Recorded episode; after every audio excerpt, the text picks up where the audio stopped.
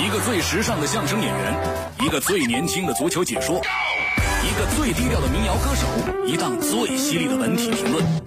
每天早晨，徐强为您带来强强言道。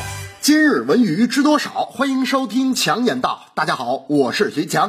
山东卫视公共频道有一档名叫《秀才来了》的电视节目，公然辱骂偶像组合 TFBOYS，众粉丝要求节目组道歉。但节目组编导冯鲁鹏发微博称，小时候追星好比做梦，醒来才发现全是意识流，长大了恨不得抽自己大嘴巴。冯先生既然是个过来人，那我请问，若有人在你儿时的时候诋毁谩骂你的偶像，你会作何感想呢？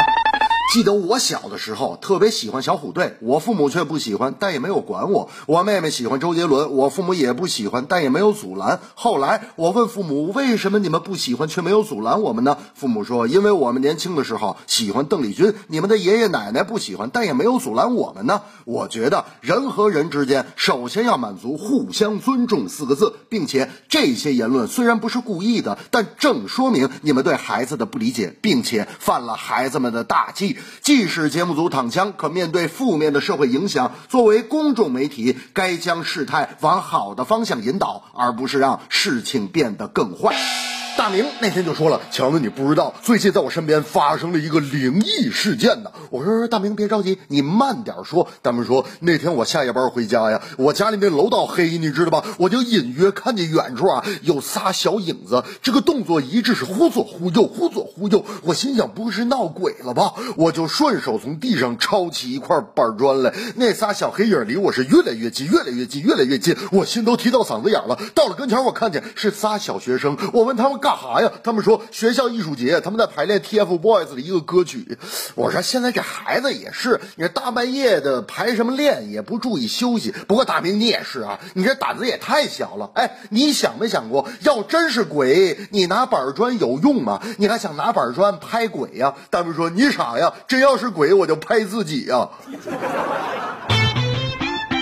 东亚杯，中国女足首战输给了以练兵为主的韩国女足，但赛场事件仍在发酵。在场边指挥的女足主帅郝伟情绪异常激动。上半时比赛，郝伟冲着球员庞凤月大喊：“还能不能踢了？”并且怒摔水瓶，最后又直接把庞凤月换下。而此时比赛才刚刚开始二十八分钟，被换下的庞凤月直接走进休息室。有人就说了，女足世界杯刚刚有了点小成绩，郝伟尾巴就翘上天了。还有人说，这次矛盾反映了队内不可调和的关系。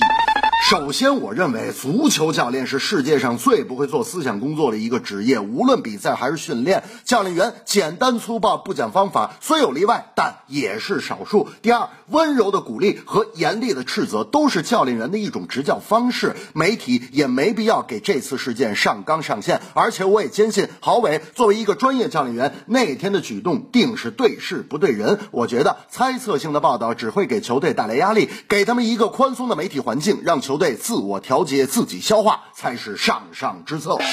昨天早晨刚一上班，我就跟大明说：“大明，你知道昨天晚上巴塞罗那友谊赛又输球了吗？”大明说：“我知道啊，一比二输给佛罗伦萨了，是吧？”我说：“大明，你熬夜看球了？哎，那你今儿早上早班盯得住吗？”大明说：“不是你不知道，我隔壁邻居大哥就是个巴塞罗那球迷，我昨天晚上睡觉被他吵醒过三次，其中一次呐喊，两次摔碗，比分我就知道了。”这正是躺枪只因骂偶像，犯了大忌难原谅。教练激动骂球员，思想沟通不能忘。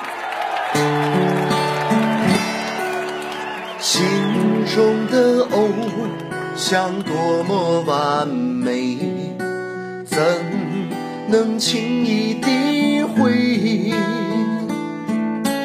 多一些宽容，少一些责备，在理解万岁。胜败乃是兵家常事，球队需要大家支持，教练在场边更需要理智。